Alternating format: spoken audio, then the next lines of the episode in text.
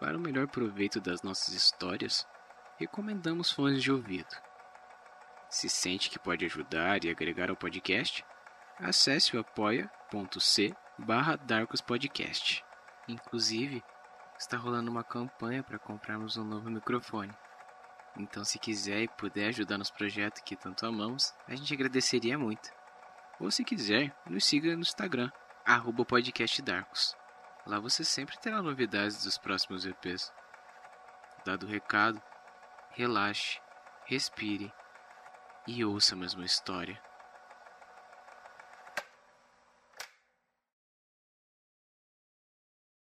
Amigos para sempre. Pela Biblioteca de Histórias. Venha fazer parte da comunidade. Link na descrição.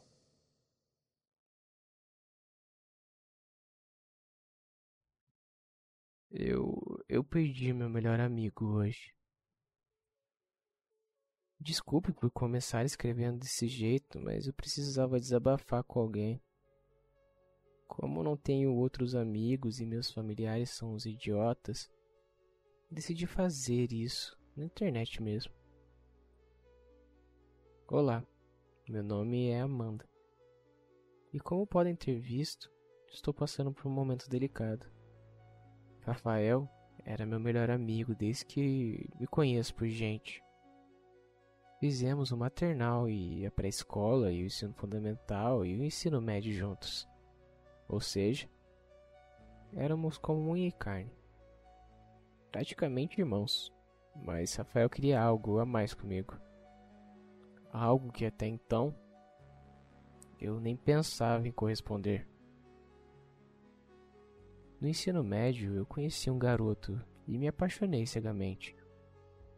Desse modo, acabei deixando meu irmão de consideração um pouco de lado. Porém, meu namorado era um completo idiota. Me abandonou e me trocou por uma universitária. Acabei voltando chorando por Rafael me consolar.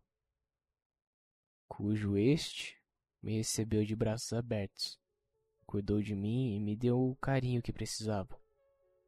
A única parte ruim era que Rafael estava namorando agora. Quero dizer, como que ele se atreve a me jogar para escanteio? Eu era sua cara metade.